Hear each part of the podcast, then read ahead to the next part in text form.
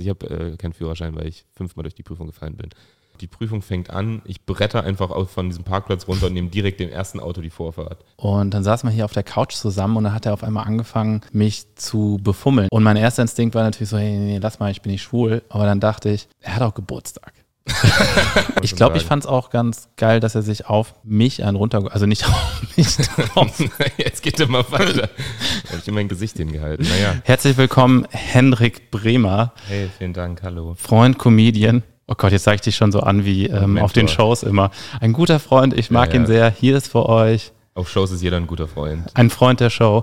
Ich habe dich vorher gefragt, was du trinken möchtest. Mhm. Passun letzte Woche meinte nur Wasser, weil er fastet. Du hast gesagt, ja, irgendwas mit Koffein. Deswegen habe ich dir ähm, einen Monster Energy besorgt. Du hast du meine Lieblingssorte erraten und äh, der, der, ist jetzt die ganze Zeit im Bild, ne? den habe ich jetzt hier quasi so in der Hand. Also wenn du daraus einen Clip machst, egal wann, ich, ich werde der Typ, der so eine pinke Dose gerade in der Hand Und vor allen Dingen muss ich dann dazu schreiben, unbezahlte Werbepartnerschaft oder sowas, ne? Wahrscheinlich, ja. Also ich will das jetzt gar nicht schlecht reden, pink ist eine tolle Farbe für alle Geschlechter, das ist, das ist wirklich klasse.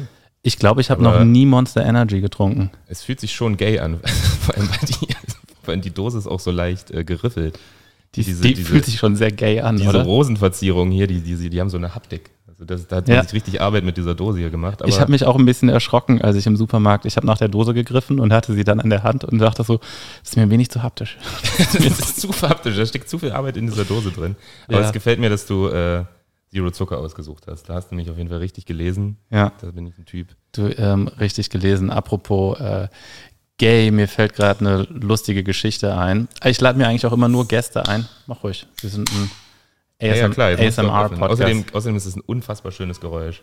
Nee, ich ja, wollte eben sagen, ich lade mir eigentlich nur Gäste in den Podcast ein, um irgendwelche Stichworte reinzuwerfen, wo ich dann eine Geschichte dazu parat habe. Und das wirkt okay. dann so, als ob das ein natürliches Gespräch ist. Okay, ja. Und die anderen stehen immer scheiße da, weil die, weil die aus dem, aus dem Stegreif riffen müssen.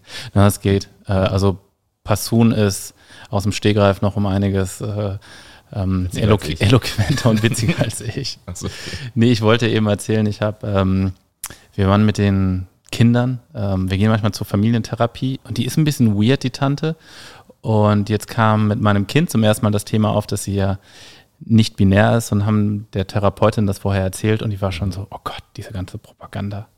Und okay. äh, dann hat die in dem Gespräch mit meinem Kind echt gesagt, sag mal, wieso trägst du denn so Fußballklamotten? Du bist doch ein Mädchen.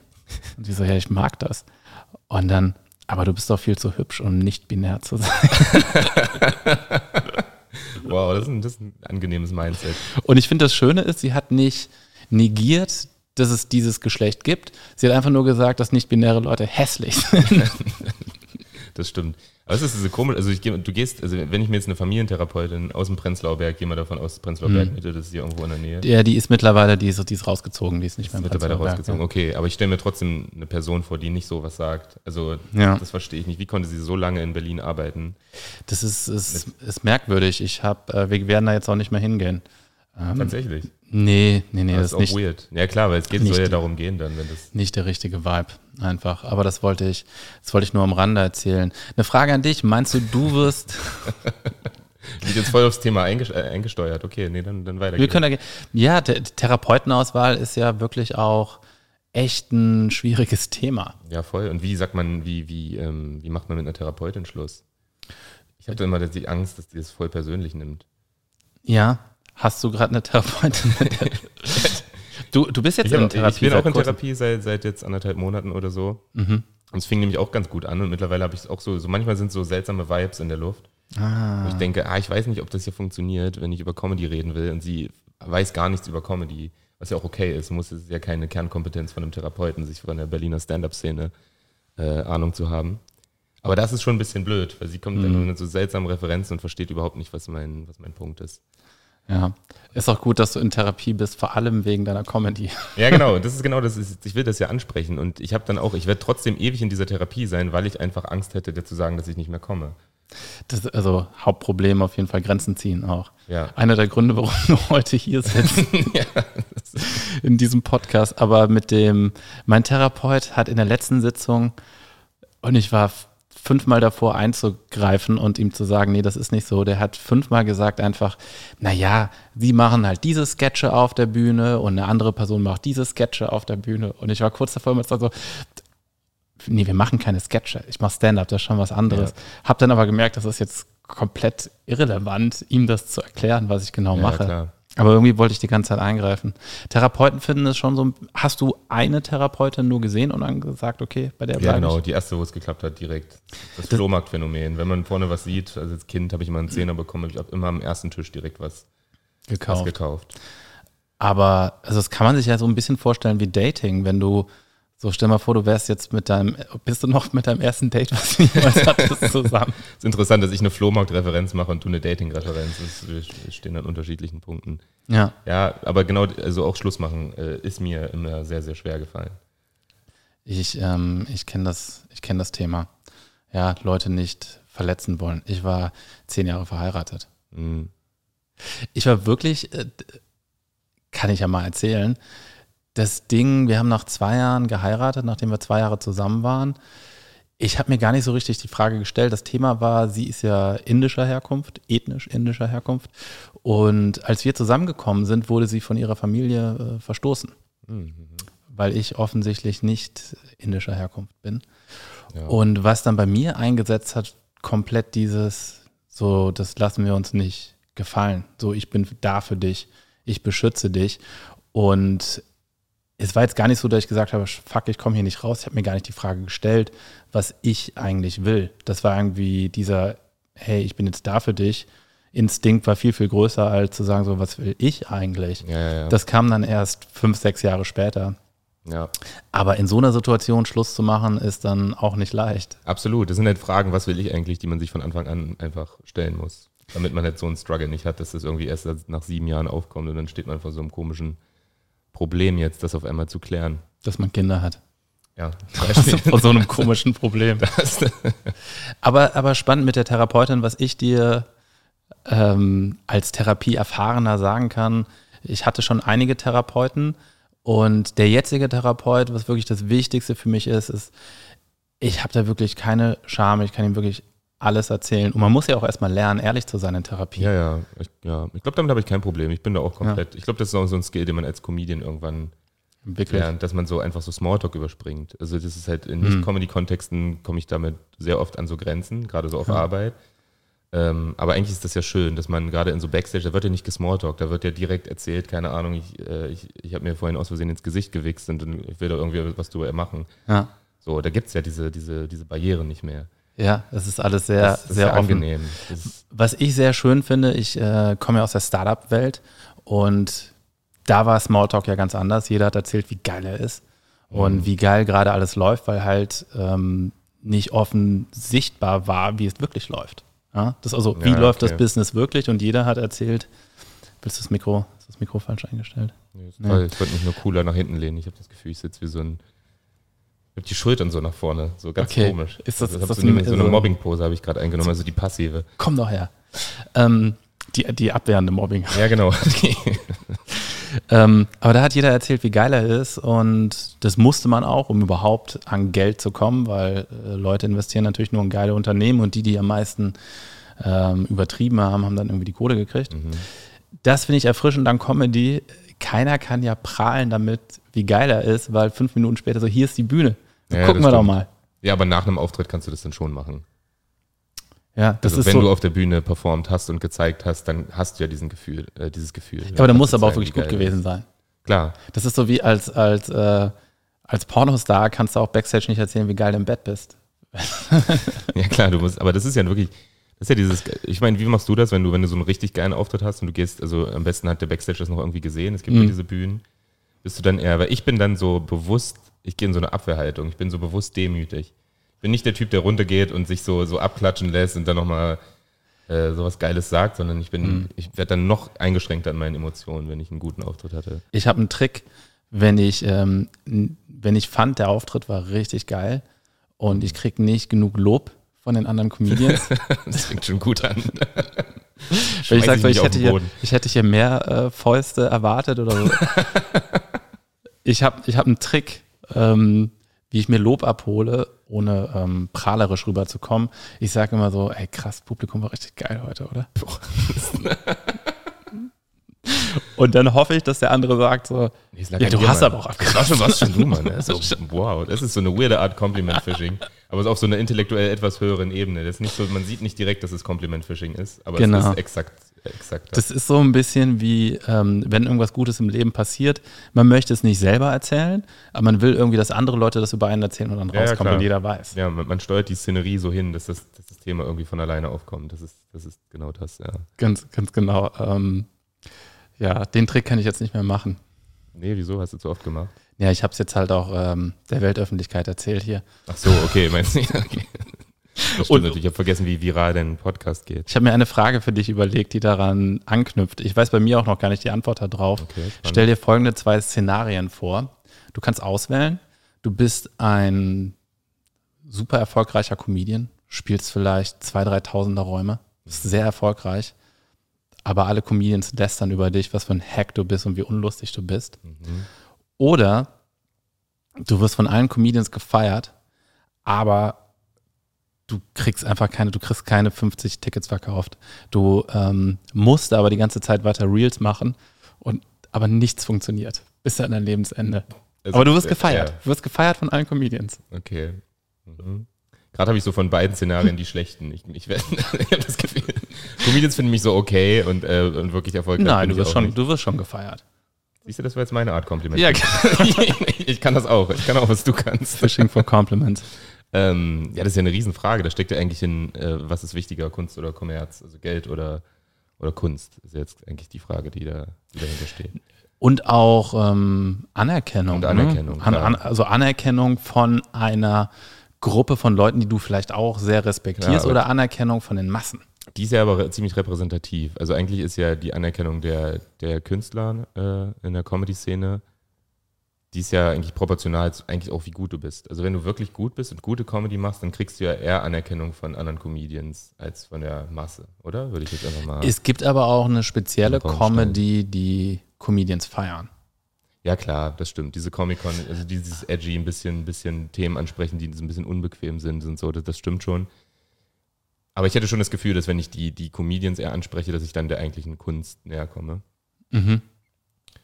Und am Ende ist mir das, glaube ich, lieber. Also, ich, mhm. also solange es dafür reicht, dass ich mit der Comedy so ein bisschen meinen Lebensunterhalt finanzieren kann, mhm ähm, dann ist mir, ist mir das tatsächlich. Nee, du bist nur Hartz IV und musst bezuschussen. dann wirklich Hack, Hack-Scheiße, ohne Spaß. Ich mache Murmelschießen auf RTL oder sowas. Komme in die ganzen, in diese ganzen Shows rein. Würde ich alles gern mitmachen. Also ich finde, ich finde, es steckt auch, also in so, in so breiten Massenunterhaltung, finde ich, steckt auch eine Faszination für mich. Mhm. Äh, weil es fand, ich fand das schon immer cool. Ich bin so ein Fernsehkind, ich bin so ein Assi-Kind, was so, was so na, nachmittags über vor Togo gesetzt wurde und dann hier, guck mal, Mama muss bis nach 18 Uhr arbeiten. Ja. Ähm, und ich habe halt so diesen, dieses Fernsehuniversum für mich so aufgesogen und ich mag auch diese, diese ganzen Shows und diese. diese also würdest du gerne bei Let's Dance und sowas machen? Let's Dance ist mein großer Favorit, ja. Echt? Das wäre so. Also von allen Fernsehshows, wenn man mich fragt, dann ist es Let's Dance und Schlag den Star. So, so eine, also das ist so, ja. ist so meine, meine Generation, damit bin ich so aufgewachsen. Schlag den Star sehe ich dich auch, weil du, ähm, kann man schon sagen, ein ehrgeiziger Mensch Ich bin richtig unsympathisch bei Schlag den Star. Du bist ja auch breit aufgestellt, du spielst ja auch ähm, ist das Snooker oder Billard? Poolbillard, ja. Poolbillard. Poolbillard macht Comedy, ist jetzt nicht so breit aufgestellt und ansonsten habe ich ein bisschen X-Beine und kann nicht so ganz gut laufen. so guck, krass sportlich bin guck ich jetzt Ich bin gerade abgelenkt, guck mal, die macht Sport da links auf der Terrasse. Sieht ein bisschen albern aus, wirklich. Okay, können wir jetzt leider nicht zeigen im Bild. können wir leider nicht zeigen. Ich glaube, die machen Pamela Reif Workout oder sowas. Ja, aber auch mit dem Gesicht. Zu uns. Zu uns vom Balkon runter. Das hat schon was sehr Selbstdarstellerisches. Also ziemlich ja. viel Selbstbewusstsein steckt da in der, in der Bewegung. Finde ich gut. Ich kenne sie auch noch nicht. Ich schlag den Star, ja, du bist, aber du bist schon, äh, du bist ja irgendwie breit aufgestellt, dass du, naja, aber Poolbillard ist, glaube ich, sehr viele Genauigkeits- und Schicklichkeitsdinge, die bei Schlag den Star gemacht werden, oder? Ja, ich, um Albert Einstein zu zitieren, das hat bestimmt noch niemand in deinem Podcast gemacht. Ähm, Poolbillard verlangt äh, das logische Verständnis eines Schachspielers und die ruhige Hand eines Konzertpianisten. Und Albert Einstein hat was über Poolbillard? Ja, tatsächlich. das kann auch sein. Ich glaube, Albert Einstein ist auch so eine Person, den man, wo man einfach den Namen gerne mal über irgendein Zitat drunter klatscht. Ja. Weil es klingt so, ja, hat er bestimmt gesagt. Aber dieses Zitat hängt in jedem ostdeutschen Billardvereinsheim an der Wand. Echt? Ja klar, weil da können sich die alten Assis auf, die fühlen sich dann richtig cool. Also wenn man, wenn Albert Einstein das über dein Hobby gesagt hat, dann denkst du ja, du machst, du rettest gerade Kinder aus brennenden Häusern. Das klingt ja. Du bist ja auch relativ cool. erfolgreich im äh, Poolbillard spielen. Ja, naja, war ich ja. In der Jugend war ich schon ganz gut, ja. Also äh, also was heißt erfolgreich? Du warst in deutschen Meisterschaften oder so? Ja, ich war zweimal Fünfter bei den deutschen, deutschen Meisterschaften. Wow. Und so Landesmeister, Bundes, also von Sachsen-Anhalt. Krass, aber hast gedacht, ähm, aber kann man damit Geld verdienen in Deutschland? Ja, ja, schon. Aber ja. wenn du so auf Bundesliga-Ebene spielst, dann kannst du damit schon Geld verdienen oder halt in die USA gehen. Das ist aus irgendeinem Grund ziemlich populär. Da kannst du richtig viel Kohle damit machen. Du bist eigentlich der deutsche Joe Rogan, ne? Ja, genau. Der hat ja auch sehr erfolgreich. Ja, ich weiß, ich weiß. du podcastest, du machst Comedy, du machst Poolbillard.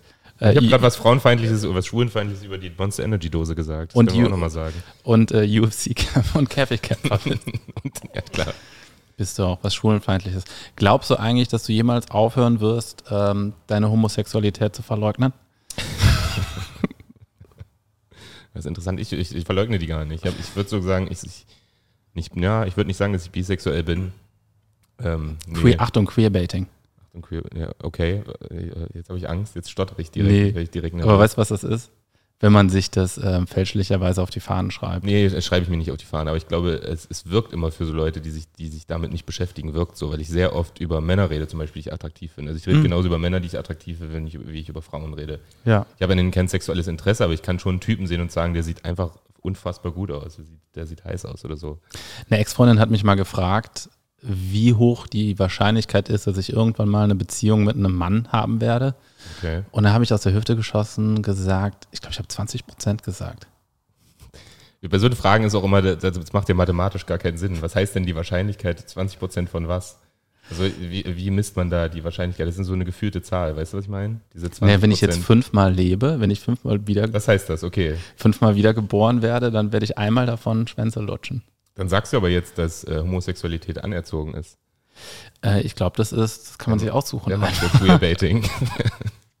ich habe ähm, ich, ich hab mich echt auch immer mal wieder gefragt und man stellt sich ja, ich zumindest die Frage, ist man ehrlich zu sich? Oder ist das mhm. doch irgendwie soziale Konvention, die einen davon abhält, ja. äh, sich dem hinzugeben? Ich hatte eine Erfahrung mit einem Kumpel. Es war eine, der hat seinen 40. Geburtstag gefeiert. Wir haben hier zusammen gesoffen, auch Drogen konsumiert, mhm. schon ein mhm. paar Jährchen her. Und dann saßen wir hier auf der Couch zusammen und dann hat er auf einmal angefangen, mich zu befummeln. Nicht intim, aber so hat er mich gestreichelt an der Brust und an den okay. Bein. Und mein erster Instinkt war natürlich so, hey, nee, lass mal, ich bin nicht schwul. Aber dann dachte ich, er hat auch Geburtstag. Na klar. Ein kleiner Geburtstagsblowy. Genau, ein kleiner Geburtstagsblowy. Nee, so weit wollte ich dann nicht gehen, aber ich dachte, das ist jetzt hier irgendwie eine, ich mochte den, ich fand ihn jetzt nicht sonderlich attraktiv, aber es ist ja eine intime Situation. Guck doch mal, was passiert. Okay, also ja. tut, tut sich was. Lass, gib dich doch mal der Sache okay, hin. Okay, das ist gut.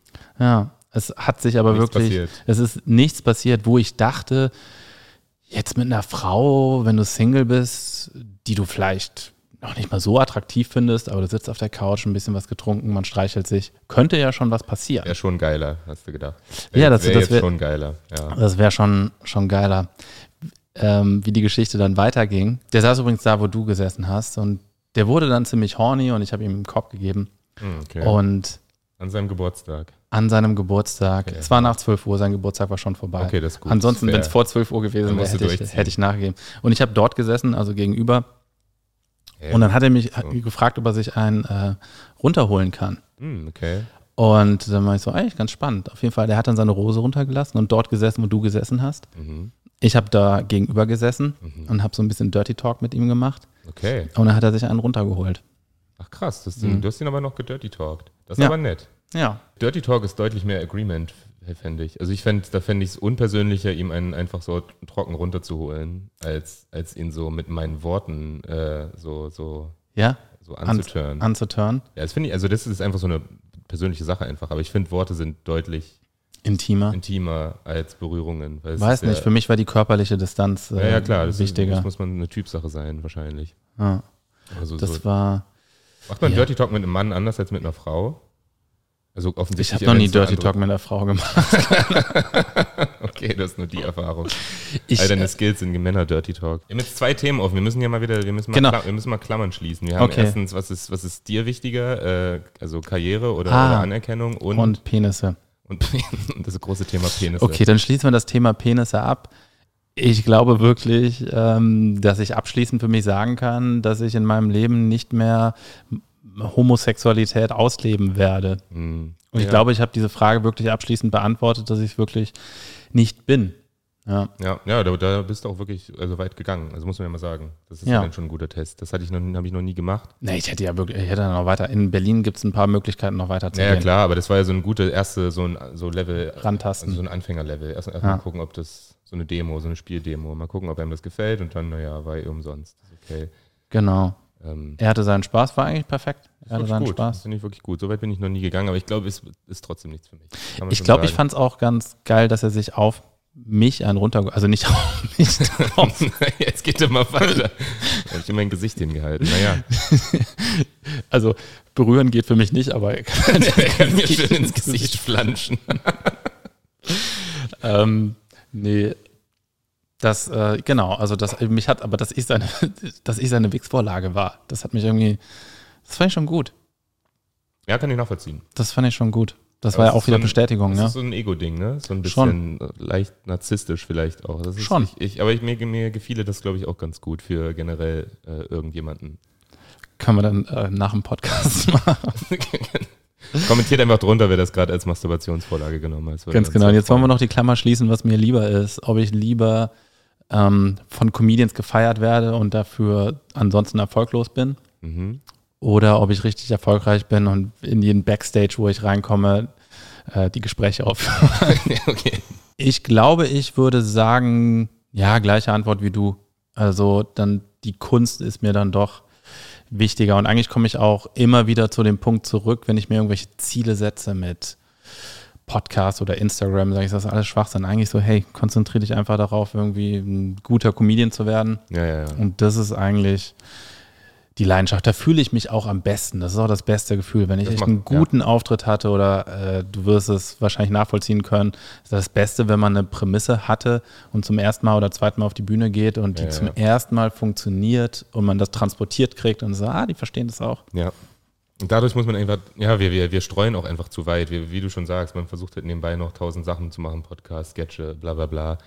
Aber eigentlich macht es viel mehr Spaß und ist auch viel ertragreicher, wenn man sich nur auf Stand-up konzentriert. Es, es ist einfach ein bisschen mhm. vermessen von uns oder Leute, die so, so breit fächern am Anfang ihrer Karriere, in Anführungszeichen, ähm, dass die denken, man könnte so Stand-up nebenbei machen. Also ich mache mhm. jetzt auch Stand-up und ich mache auch Creating und ich mache auch einen Podcast und ich mache auch noch meinen Job nebenbei, meinen eigentlichen. Mhm. Aber es ist ja, dann tut man so, als wäre Stand-up, als könnte man das, also als wäre das so ein, so wie Diablo spielen. Also man macht das ein bisschen, übt das ein bisschen im, im Garten und dann klappt das schon irgendwie. Hast du jetzt gerade Benno und Max gedisst? das würde ich nie tun. Ähm, nee, aber das ist, das ist ja mehr. Es ist ja eine Kunst, es ist ja Kunst und Handwerk zugleich. Natürlich verlangt das ein bisschen Hingabe, also eigentlich viel Hingabe. Viel, viel Hingabe. Mir hat es zum Beispiel auch sehr geholfen. Ich lade relativ wenig äh, Content auf Social Media hoch, was von der Bühne ist. Ja, ja. Äh, und das irgendwie zu trennen. Nicht mehr im Kopf zu haben, oh, ich gehe jetzt auf die Bühne und der Auftritt muss sitzen, weil ich brauche noch ein Reel. Ja, ja, genau. Das, das hilft schon mal, das stimmt. Aber ja, generell kann man auch viel, viel Zeit einfach da rein investieren und auch einfach tote Zeit im Alltag ist, glaube ich, auch wichtig, damit Stand-up ja. gut funktioniert. Auch handyfreie Zeit ist auch sehr wichtig. Zeit, ja, einfach Zeit mit sich, weil dann entstehen wirklich lustige Gedanken, dann entstehen interessante Beobachtungen und ja, ich merke das halt auch, ich mache mir meinen Alltag viel zu voll. Ja. Und entsprechend funktioniert es dann auf der Bühne nicht mehr so, wie ich mir das vorstelle. Weil ich die, Bit, die Witze schreibe ich dann auf der Bahnfahrt zum, zum Auftritt. Ja. Schreibe ich dann wirklich Jokes. Das habe ich auch gemerkt, wenn ich schreibe, zeitlich zu nah am Auftritt dran, dann bereite ich eigentlich mehr vor, als ja, einfach so, ich denke jetzt mal ganz frei über Themen nach. Ja, genau. Und guck einfach mal, was passiert. Also ja. dann bereite ich eigentlich den.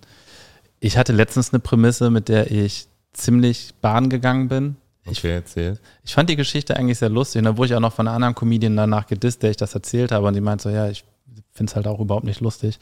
Es ist eine echte, eine wahre Geschichte.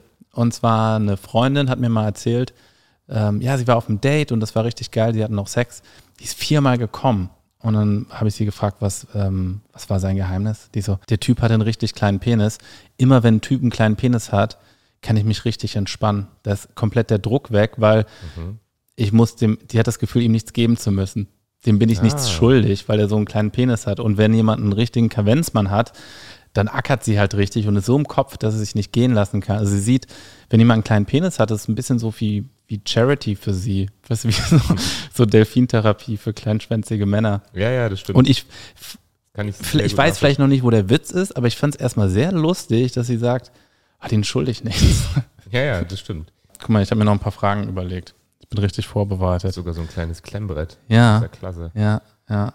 Okay, Thema Homosexualität haben wir abgeschlossen.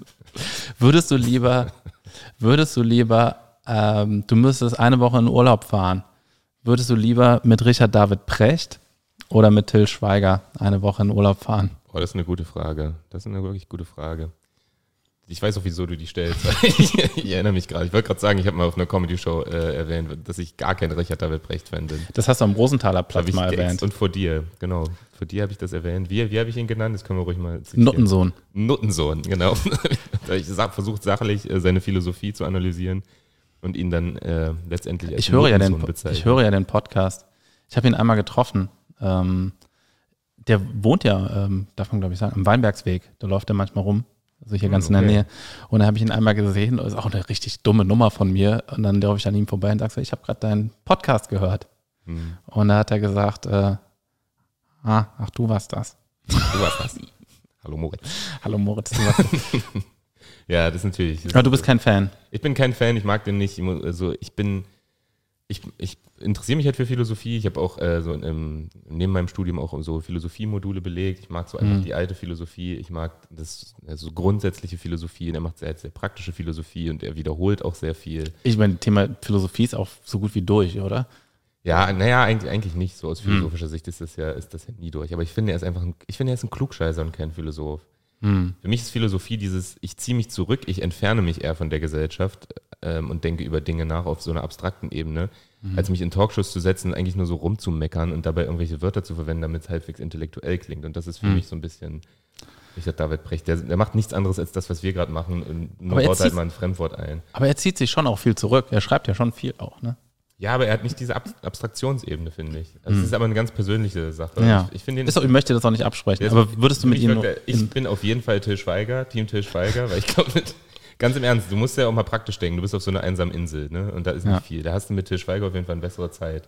Ja. Hab ich ich habe jetzt nicht einsame Insel gesagt, aber das hast du einfach, ich habe nur Urlaub Ach, gesagt. Du hast Urlaub gesagt. Ja, ich, war, Urlaub. ich war direkt in so einer einsamen Inselsituation. Nee, ihr könnt auch, was weiß ich, zusammen ähm, nach Arena. Nee, Urlaub ist ja noch besser. Guck mal, weil, weil Til Schweiger, der weiß wenigstens, ich kann mich mit beiden nicht unterhalten, okay? Mit beiden habe ich keinen Vibe, aber mit äh, Til Schweiger weiß wenigstens, Kannst wie man sich Genau.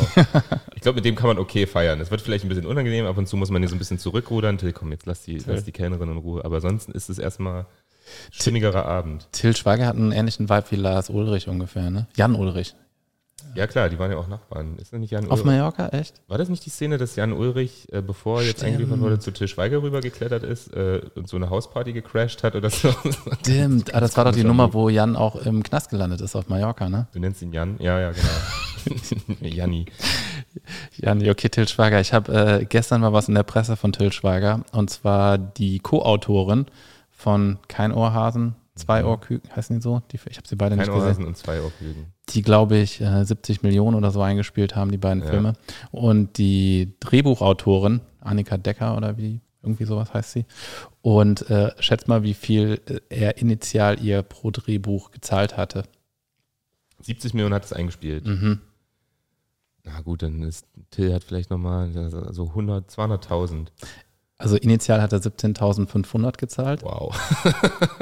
Und als es dann gut lief, hat er nochmal einen Bonus von 30.000 gezahlt. Sehr klasse, sehr sympathisch. Hat sie nicht mal 50.000 bekommen. ich meine, das ist shy 50. Und, äh, also auch, muss man auch mal ehrlich sein, es war auch keine gute Arbeit. Das kann man auch schon, also so, es ist schon leistungsbezogen bezahlt am Ende. Also ja. so viel Arbeit hat, kann da nicht drin gesteckt haben im Drehbuch, aber trotzdem im Vergleich zu dem Gewinn, den es abgeworfen hat.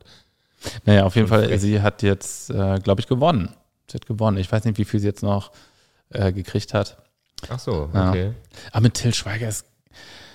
Ich würde lieber mit Richard David Precht in Urlaub fahren. Ich glaube, mit Till ist auch echt nee, anstrengend. Richard David äh, Precht ist ein, ist ein Mann für einen Abend. Mit dem hast du. Das ist, ist, so.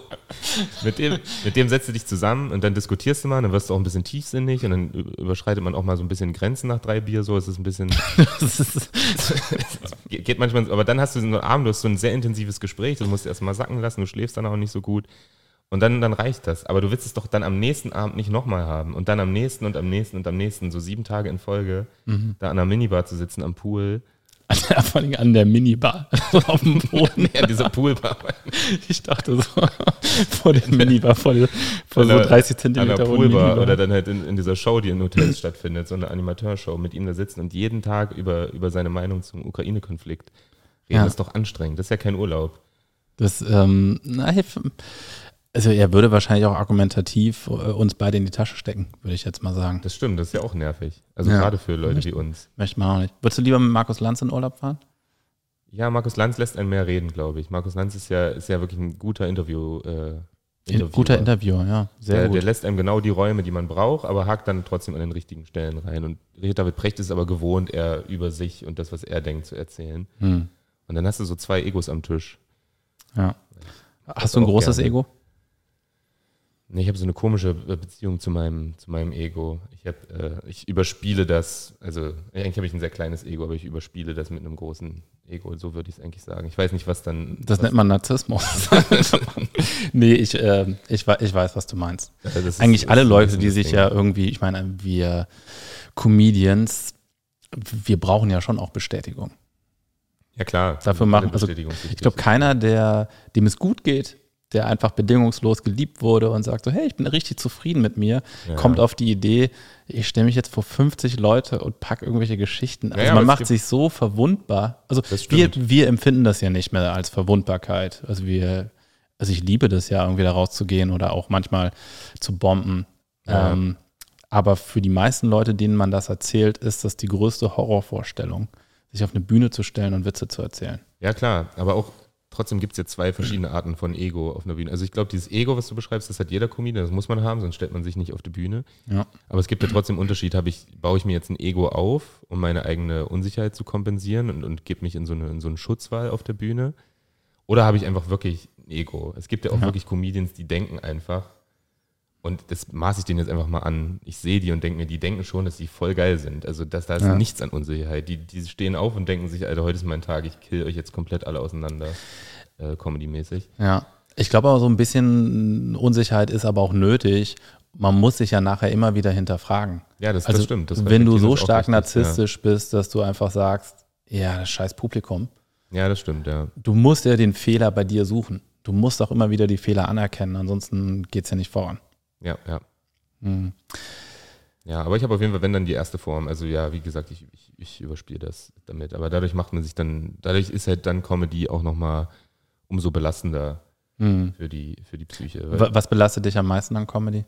Ja, halt genau dieses Feedback. Also ich gehe aus meiner Komfortzone, die eigentlich eher unsicher ist, gehe ich raus, ähm, setze so einen Sicherheits-, so einen gespielten Sicherheitsfilter drüber. Mhm. Und wenn das ein guter Auftritt ist, dann funktioniert das, dann, dann schließt sich der Kreis wieder auf der anderen Seite. Aber wenn das nicht kein guter Auftritt ist, dann zerbröckelt das ja wieder nach unten. Mhm. Und am Ende stehe ich, der ja eigentlich ursprünglich unsicher war und kriege dann diese Ladung an negativem Feedback ab. Mhm. Und dann habe ich mir quasi so einen Turm aufgebaut, der dann quasi auf meinem Gesicht äh, zusammenfällt.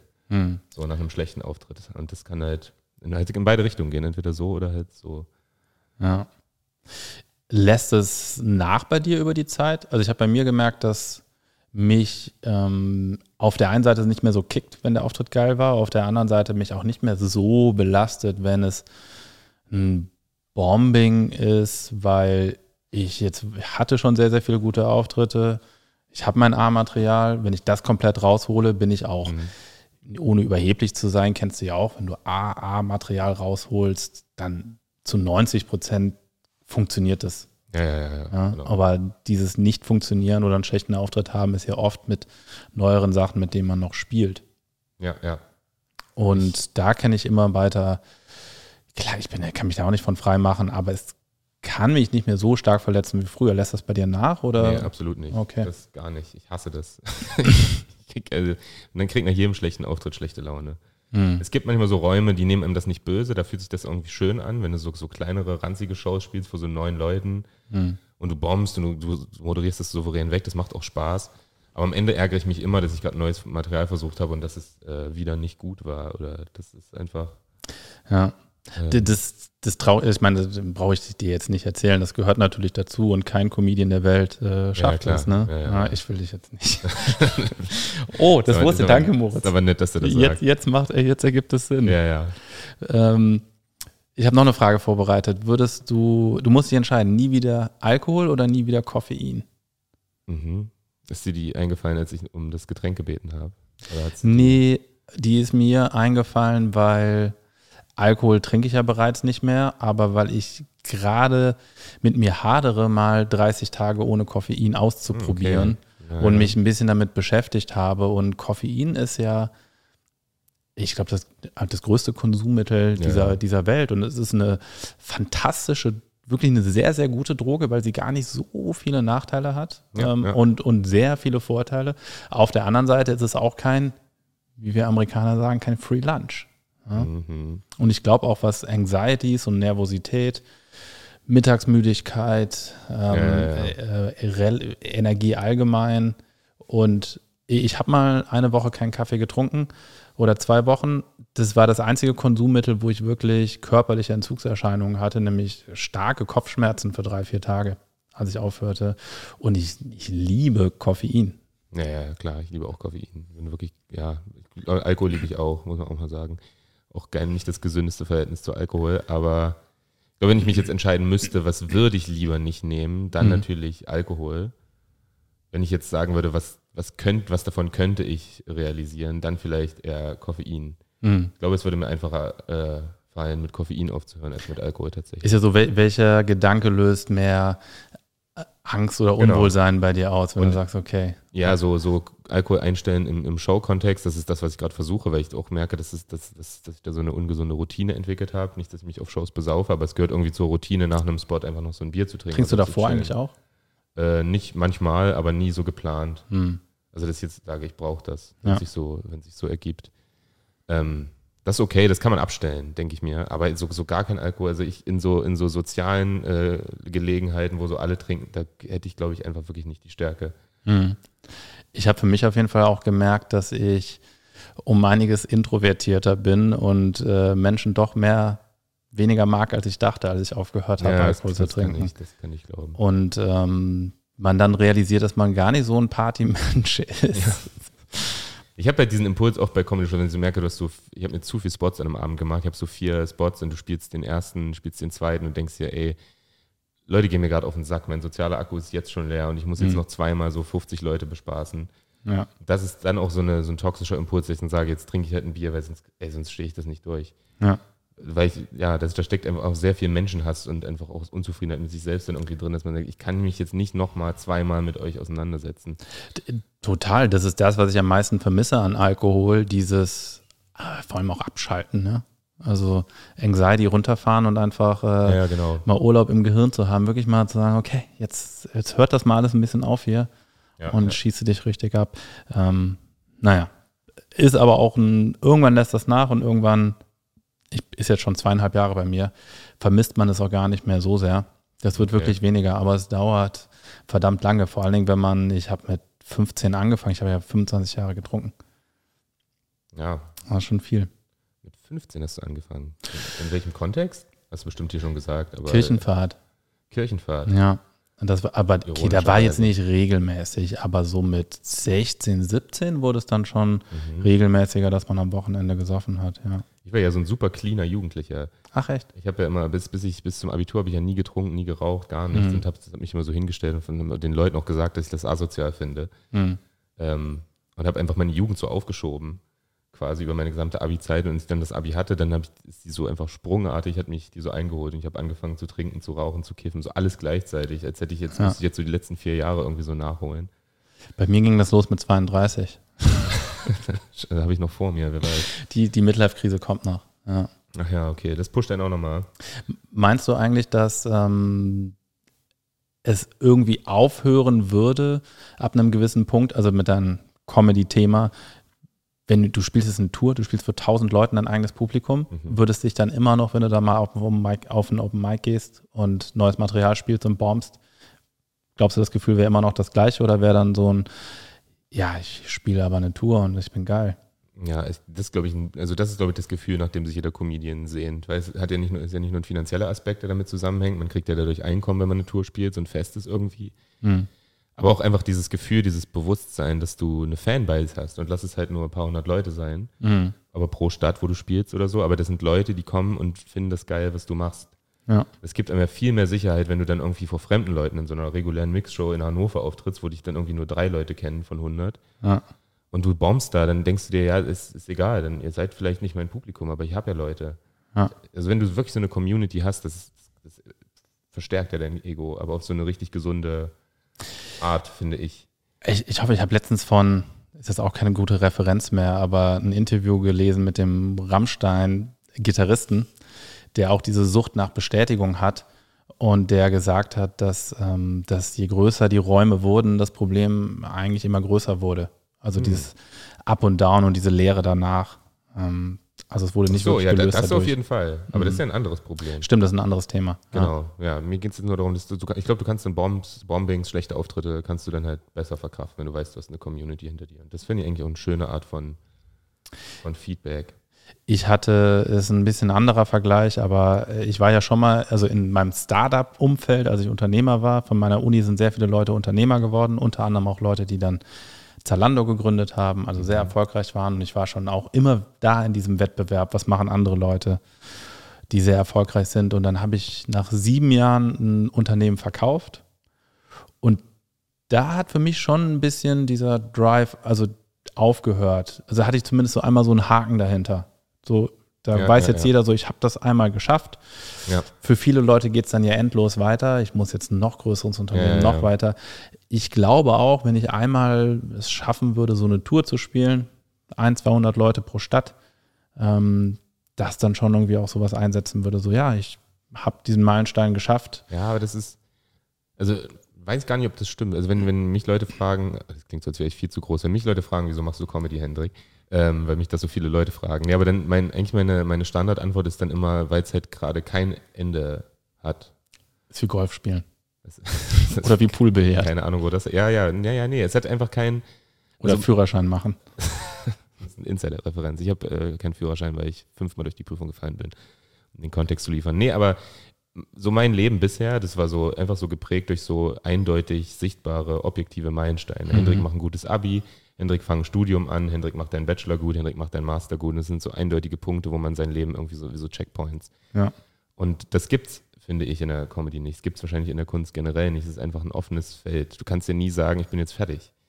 Ja, das geht, also das geht immer. schon, aber nicht künstlerisch. Ja, das ja, das ist, das ist, ja, das ist ja sehr schön. Man sieht das ja auch bei anderen Comedians, die sagen nach 20 oder 30 Jahren, ja, ja. dass sie noch Sprünge machen und sich weiterentwickeln oder an andere Themen ranwagen. Ähm, ja, genau. Das ist, das ist schön, aber auch beängstigend. Also da, ja. da, da, steckt halt auch der, dieser psychische Pressure dann dahinter. Weil du wirst halt nie diesen Status der Zufriedenheit erreichen wahrscheinlich und du musst damit dealen. Also du musst das einfach wissen. Du wirst nie, du wirst nie so in dem Maße zufrieden sein. Das stimmt, und das stimmt. Aber ich glaube, also was ich zumindest spüre, dass ich mich immer wohler fühle irgendwie auf der Bühne und merke, ich kann auf einmal Dinge machen, die ich vorher nicht konnte. Oder Themen anders aufgreifen ja, genau. oder ähm, entwickelt da sein Skillset. Ja. ja. Ähm, möchtest du ganz kurz die Geschichte erzählen, wie du fünfmal durch die Führerscheinprüfung gefallen bist? wie du das sagst mit, dein, mit deinen Händen und so. Ne, ich weiß nicht, aber du hast es jetzt eben schon selber äh, gesagt. Ähm. Ja, ich bin fünfmal durch meine, durch meine Führerscheinprüfung gefallen. Tragischerweise. Was kostet das jedes Mal? Das kostet, damals hat es noch ähm, hatte so einen guten Deal, weil mein Vater als, als, als, als Autotuner, der ist, natürlich, der ist natürlich in der Szene bekannt wie ein bunter Hund unter Fahrlehrern in, in Sachsen-Anhalt, da kennt ihn ja jeder. Und er hat mir so einen Deal rausgehandelt, dass ich ähm, einmal fix 1000 Euro zahlen musste, was für heutige Verhältnisse super krass ist, und dann für jede Prüfung halt 130 Euro. Hat dein Vater vorher schon die Option gesehen, dass es mehrere Prüfungen gibt? Also weil er gesagt hat, jede Prüfung ja, und nicht ja, die, die, Prüfung, sondern jede Prüfung kostet. Ja, nee, also da, da kann man ja leider nichts aushandeln. Die Prüfung, das macht ja die DEKRA, das macht ja dann ja. so, eine, so eine Behörde. Ähm, aber die Fahrstunde, die haben jetzt insgesamt ein Tausi gekostet.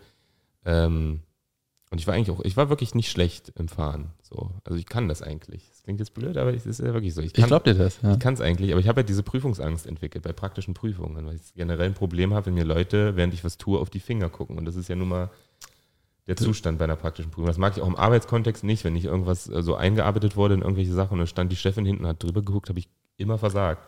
Was ja. ein Riesenproblem ist, weil ich mit radioaktiven Substanzen arbeite und mir dann teilweise einfach so, einfach so Fehler passiert sind. So wie Homer Simpson. Ja, genau. Ich habe einfach so, so radioaktive äh, Flüssigkeiten ausgekippt oder so.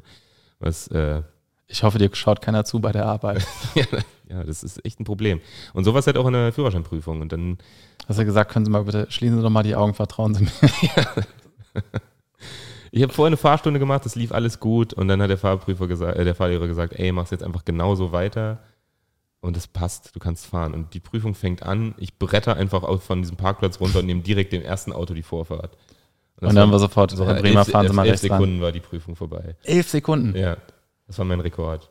Wow. Einfach komplett geblackout. Ich war so eine Stunde vorher Fahrstunde gemacht, alles lief gut, ins Auto gestiegen und einfach so einfach so in so ein Haus reingefahren. So war, hat sich so ein bisschen. Das angefühlt. war direkt die erste. Nee, die erste war sogar die beste. Bei der ersten habe ich eigentlich erst diese, diese Angst entwickelt, weil da habe ich wirklich, bin ich gut gefahren hatte aber ein bisschen so ein Arschloch als Prüfer, musste am Ende der Prüfung rückwärts am Berg hoch einparken auf Bordsteinpflaster. Mhm. Was nicht so easy ist, ähm, als Fahranfänger zumindest. Habe das gemacht. Er hat die Tür aufgemacht, hat nach unten geguckt und hat gesehen, naja, es sind mir 20 Zentimeter zu weit vom Bordstein entfernt. Muss ich sie leider durchfallen lassen. Das wow. ist so schade, Herr Bremer, weil sie sind so perfekt gefahren. Den Satz hat er auch gesagt. Das macht gar keinen Sinn. Und dann habe ich so eine Angst entwickelt, dachte, fuck, wenn so ein Fehler so krass bestraft wird, mhm. darf ich ja hier nichts falsch machen. Dann wurde es immer schlimmer. Und ähm, das fünfte Mal ist es auch schon ein paar Jährchen her. Ja, genau. Nach dem fünften Mal habe ich dann einfach resigniert, was irgendwie strange ist. Fünf ist eine komische Zahl, um aufzuhören.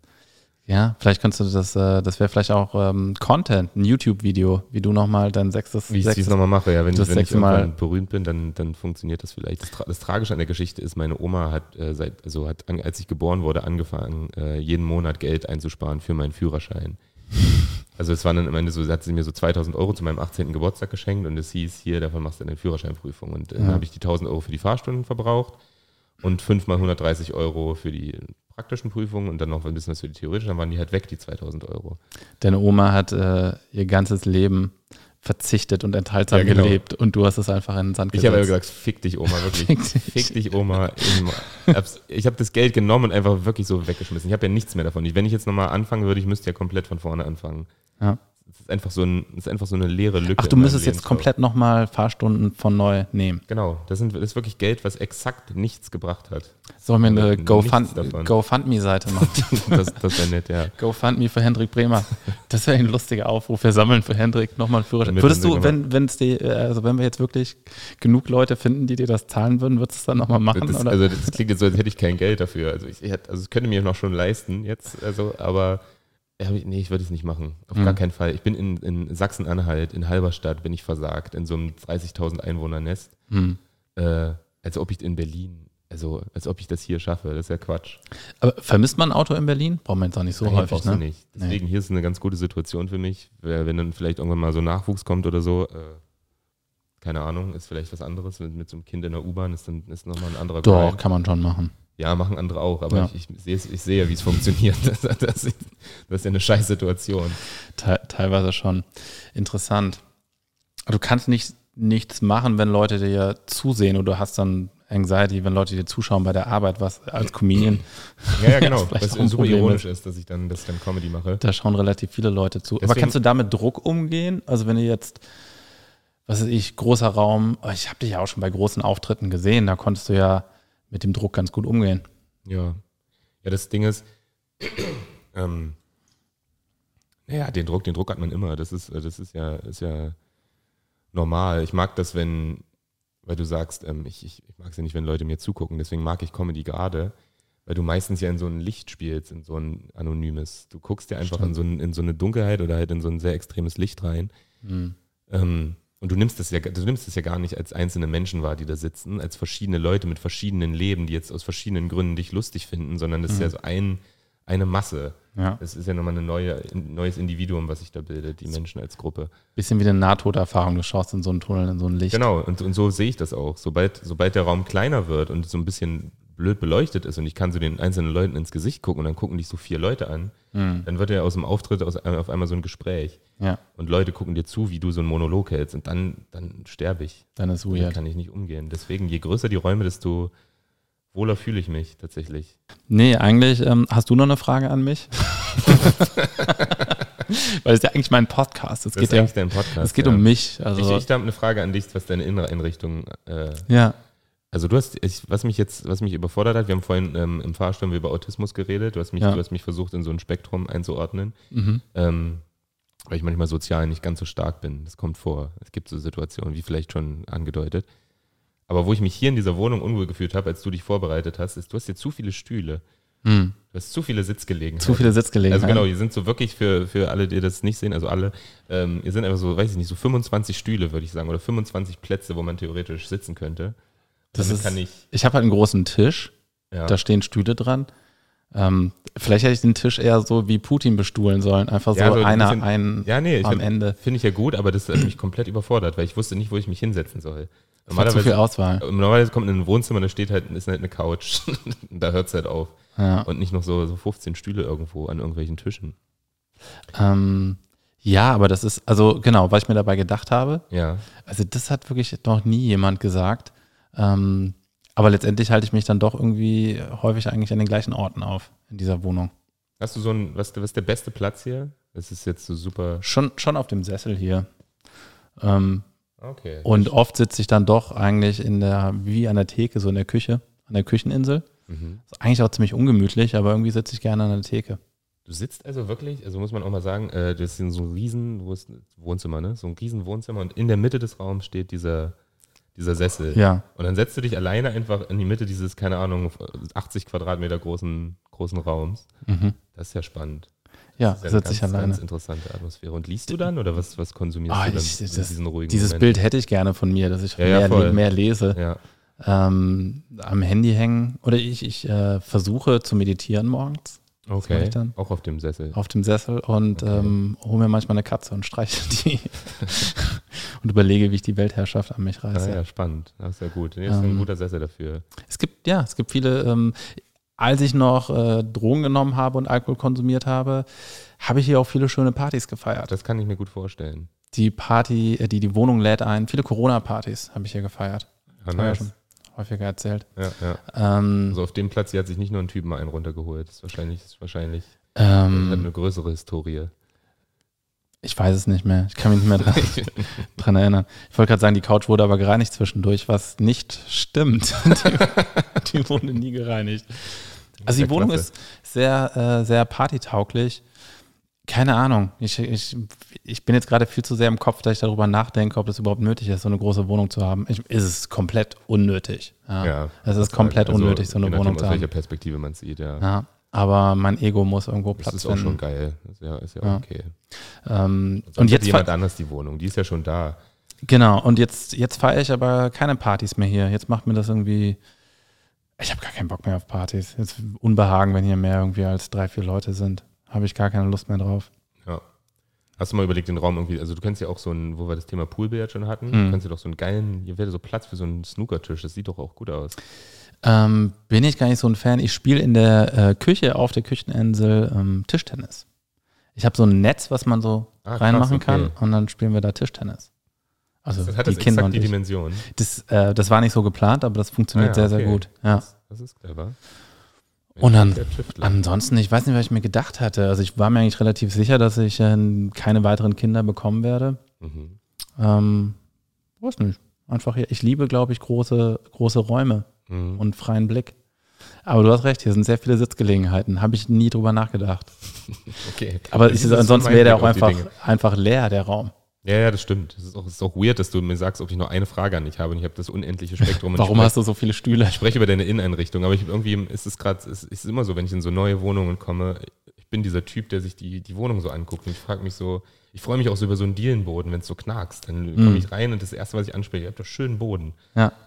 Ja, so, ich, ich, war, glaube ich, eben so ein bisschen überrascht über die Frage, als du gesagt hast, deine Inneneinrichtung. Und ich war sofort so, oh Gott, jetzt kommt ein verstecktes Lob. hast du das alleine gemacht? Das war sehr schön hier. Und dann kommt so, warum hast du so viele Stühle? Das verwirrt mich, das überfordert mich. Denk auch mal an uns. Ähm, und äh, hast du dich eigentlich für einen Stuhl entschieden oder du bist stehen geblieben einfach? Ne? Ich bin in der Mitte des Raums stehen geblieben. Die unnatürlichste Pose überhaupt. Ich stand einfach da so rum und habe nichts getan. Ich habe gewartet, bis du fertig wirst. Und fühlst du dich jetzt wohl auf diesem Sitzplatz hier? Oder? Ja, das ist okay. Ja. wirklich, wirklich schön, außer dass ich von so neuen Lichtern angeleuchtet werde. Ist jetzt auch äh, nicht, ähm, genau, vorm Mikro ist jetzt auch nicht die angenehmste, äh, stimmt, aber es angenehmste ist, nee, Situation. Das ist, wirklich schön. Schöner Sehr schön. Raum, äh, Danke, Hendrik Bremer, für, diese, für dieses offene Gespräch und diese, ähm, diese Frage an mich. Das, hat, das, war echt ein Thema, was ich bisher in diesem Podcast noch nicht besprochen habe. Ja, und das ist endlich, endlich jetzt mal raus. Ähm, ja, cool. Sehen wir uns heute Abend auf der Bühne. Danke, dass ich hier sein durfte. Ähm, und ja, wir sehen uns heute Abend auf der Ach Bühne. Ach so, hier noch, äh, du hast auch einen Podcast. So, oh, das war peinlich. Hast du den Voice Break gehört? Ich würde ja. so sagen und habe so gesagt. Der heißt, ja, den will jetzt auf jeden Fall niemand mehr hören. Der heißt Lavende fürs Ohr. Das ja, ist der Name. Mit deinen ähm, Comedian-Kollegen oder meinen auch, äh, Stefan Rosenach und Sinan Kutscher. Sinan Kutscher, genau. Den gibt es auch schon eine Weile, da sind schon richtig viele Folgen draußen. Ähm, könnt ihr auf Spotify, Apple Music, alles, wo man Podcast hören kann. Wo man Podcast hören. hören. Ähm, genau, da geht es meistens, ist es dann nicht so tiefsinnig wie hier, da geht es eher um, um alberne Sachen, aber es ist sehr lustig. Die Nachbarin macht übrigens immer noch Sport. Die zieht richtig durch. Die macht länger Sport, als wir uns unterhalten können. Das ist schon stark. Genau, das war unser Schlusswort. Danke dir, Hendrik. Dankeschön. Peace out.